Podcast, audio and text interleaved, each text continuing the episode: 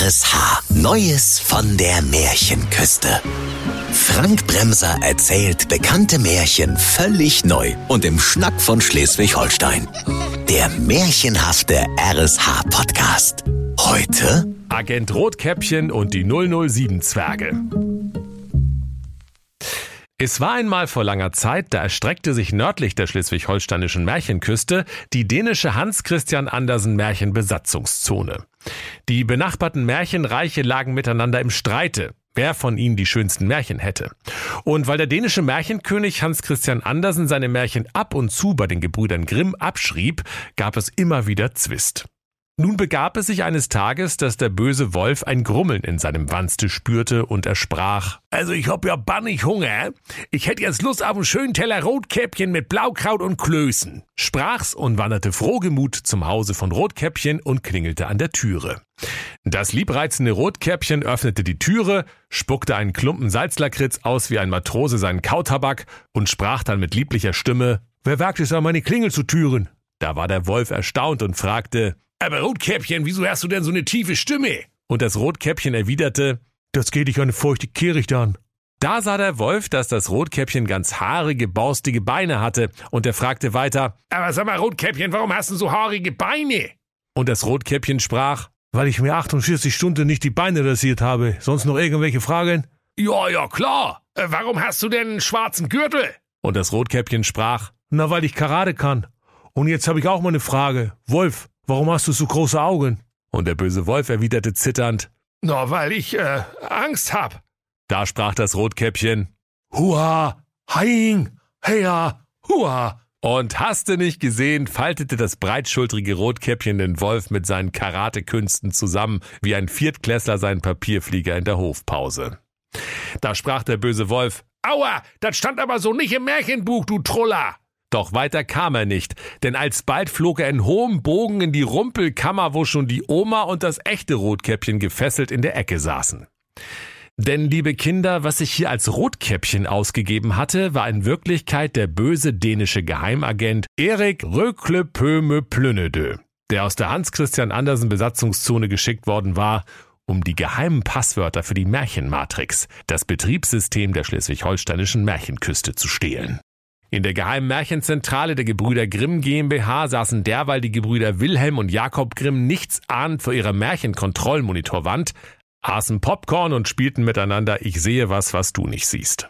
Auf einmal sprach der Jakob Grimm Ich sehe was, was du nicht siehst, und das ist rot. Und der Wilhelm antwortete Das kann doch eigentlich nur die Kontrolllampe vom Tresorraum sein, hä?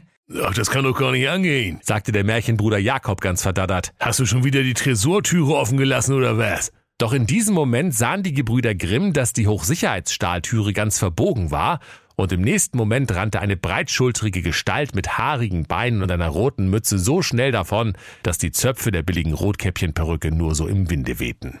Mann, so ein Schied mit dem Schied, rief der Bruder Jakob, und sein Bruder Wilhelm Grimm fügte hinzu, Mann, 200 Puls hab ich bald, du. Da hat doch jemand vor unserer Nase unsere Geheimpasswörter für die Märchenmatrix geklaut. Verdammt, rief der Jakob. Jetzt kann der böse Hans Christian Andersen unsere schönen Märchen kopieren. Wir sind voll geliefert, Alter. Da, da hilft nur eins, rief der Wilhelm ganz aufgeregt. Wir, wir müssen die 007-Zwerge alarmieren. Und schon holte er sein Nothämmerlein, schlug die Scheibe am Spionageabwehrlahnkasten ein und drückte den roten Knopf. Im klitzekleinen Haus der 007-Zwerge ging augenblicklich die Sirene los. Die Zwerge, die gerade versucht hatten, das Schneewittchen zu erklimmen, ließen von dem Mädchen ab und drängelten sich in den Geheimaufzug im Kachelofen. Dann fuhren sie viele Klafter tief ins Erdreich hinein, wo ihre streng geheime Zwergenhöhle war, wo sie ihre gut getarnten Agentenwaffen und ihr 500 Esel starkes Zwergomobil geparkt hatten. Kommandozwerg Klaas rief, Jeder nur eine Geheimwaffe und jetzt alle mal herhören. Ein feindliches Rotkäppchen hat die streng geheimen Passwörter von der Märchenmatrix geklaut und ist nach Norden in Richtung Märchenküstengrenze flüchtig. Den müssen wir auf jeden Fall erwischen, bevor der bei den Dänen ist, weil da wollen wir ja nun echt nicht hin. Zu Befehl! riefen die Zwerge im Chor, sprangen ins Zwergomobil und gaben Vollgas. Einen sinnlos langen Hightech-Tunnel später kamen sie an die Märchenküstenoberfläche. Just in diesem Moment radelte der böse Agent Erik Rökle Plöme Plönedö alias Rotkäppchen auf seinem quietschenden Klapprad an ihnen vorbei. Als die Zwerge den Bösewicht erspähten, gaben sie sich Pfeif und riefen Zwergenpower vereint! Ihm nach! Und so nahmen sie die Verfolgung des feindlichen Agenten Rotkäppchen auf, der ihn durch die sieben scharfen Kurven hinter Husum über alle sieben Dünen davonradelte. Doch nach der siebten Kurve mussten die Zwerge anhalten, so schlecht war ihnen dabei geworden, liebe Kinder. Während sechs der Zwerge mit grünem Gesicht aus dem Autofenster hingen, rief der Zwerg Hauke keck, Den haben wir gleich. Meine Geheimwaffe ist meine Raketenmütze. Damit hole ich den vom Klapprad, den Plattfisch. Und sogleich zog er am Abzug seiner Raketenmütze. Es rumpelte und pumpelte, es wackelte und schnackelte, zischte und puffte, und die Raketenmütze flog los. Doch oh weh, liebe Kinder, der Agentenzwerg Mirko hatte vergessen, den Kinnriemen zu lösen, und so flog er mit ihr davon. Er eierte und leierte durch die Luft und krachte schließlich gegen eine Fichte. Da waren es nur noch 006 Zwerge. Die anderen beobachteten fasziniert seine Flugbahn und sprachen, Oh Mann, was für ein Dösbaddel! Dann sprangen sie wieder ins Zwergemobil und rauschten mit quietschenden Reifen hinter dem bösen Rotkäppchen her. Als sie das flüchtige Klapprad fast erreicht hatten, da kurbelte Agentenzwerg Hein die Fensterscheibe des Zwergemobils herunter und rief, Leute, meine Geheimwaffe ist mein Betäubungsblasrohr. Ich schieß dem Rotkäppchen einen Pfeil in Moors. Dann kippt er vom Klapprad wie ein altersschwaches Bügelbrett. Dann steckte der Hein den vergifteten Betäubungspfeil ins Blasrohr, setzte es an den Mund und holte tief Luft. Doch das war keine gute Idee, liebe Kinder. Denn als er tief Luft holte, verschluckte er versehentlich seinen eigenen Betäubungspfeil und kippte besinnungslos aus dem Autofenster. Da waren es nur noch 005 Zwerge. Und die anderen Agentenzwerge sprachen, Oh, ich möchte mal fünf Minuten so blöde sein, nur um zu wissen, wie das ist.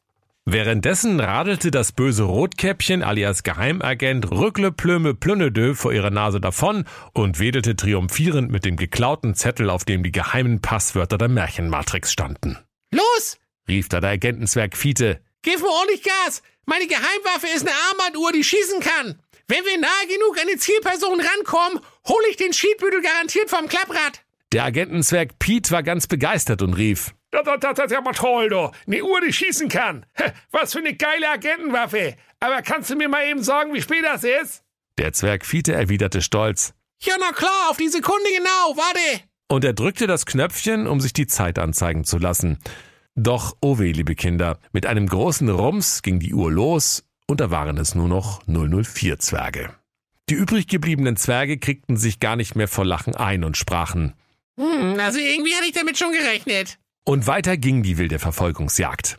Am Horizont konnten die 004 Zwerge schon die ersten windschiefen Hütten des angrenzenden dänischen Märchenwaldes sehen, aus denen langhaarige, zerzauste Gestalten mit gehörnten Helmen blickten, die unaufhörlich Smörebröt mampften, wenn sie nicht gerade einen Hotdog-Stand an der nächsten Ecke eröffneten.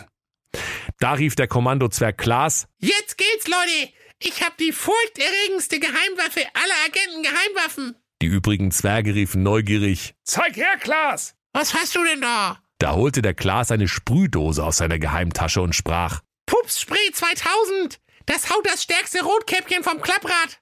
da jubelten die anderen Zwerge und riefen, Oh, gib's ihm, Klaas. Ja, gib's ihm. Zwergleif Lasse, der selbst Däne war und auf gar keinen Fall wieder zurück ins Land der Dänen wollte, fuhr das Zwergemobil direkt neben das böse Rotkäppchen, das sich mit heraushängender Zunge auf seinem roten Klapprad abstrampelte. Kommandozwerg Klaas zückte die Sprühdose und blägte, Pups Marsch. und er drückte beherzt auf den Sprühknopf. Aus der Flasche schoss sogleich ein giftiger grüner Nebel. Doch oh weh, liebe Kinder, in seinem Eifer hatte der Klaas ganz vergessen, das Fenster herunter zu kurbeln und so den ganzen Innenraum des Zwergemobils mit dem unerträglichen Duft von Rosenkohlpups eingenebelt. Da fielen alle verbliebenen Zwerge um, wie die Bügelbretter. Nur der Klaas nicht. Denn der Klaas war der einzige Agentenzwerg, der Rosenkohl mochte und deshalb gegen den Mief immun war. Ja, liebe Kinder, da waren es nur noch 001 Zwerge. Und der Klaas sprach, Ich weiß gar nicht, was ihr habt. Rosenkohl ist doch so gesund. Der Leif Lasse war indessen bewusstlos über dem Steuer zusammengesunken und lehnte mit der Stirn auf der Hupe.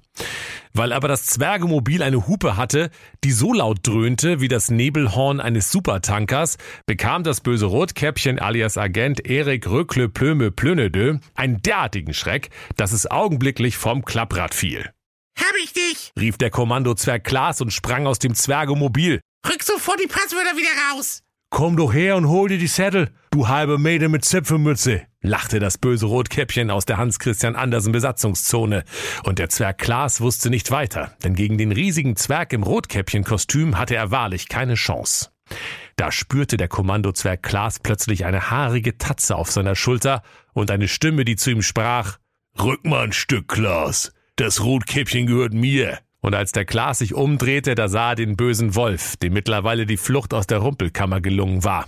Und der Wolf hatte noch immer ein blaues Auge und sprach, mit dem Fischkopf habe ich noch eine Rechnung offen. Und noch bevor sich der böse Agent Rückle Plümme Plünnedö alias Rotkäppchen auf seine Karatekünste besinnen konnte, schluckte der Wolf ihn herunter. Nur den Zettel mit den geheimen Passwörtern für die Märchenmatrix ließ er übrig. Da freute sich der Klaas, dankte dem bösen Wolf und rannte, so schnell ihn seine säbelkrummen und sehr kurzen Zwergebeine trugen, ins Hauptquartier der Gebrüder Grimm. Dort angekommen sprach er voller Stolz, Auftrag erledigt, Chefs. Das falsche Rotkäppchen hat der Wolf gefressen. Meine Kumpels sind alle hinüber. Aber hier, der Zettel mit den geheimen Passwörtern. Ach so, sprach der Wilhelm Grimm. Die Passwörter. Ist alles halb so schlimm.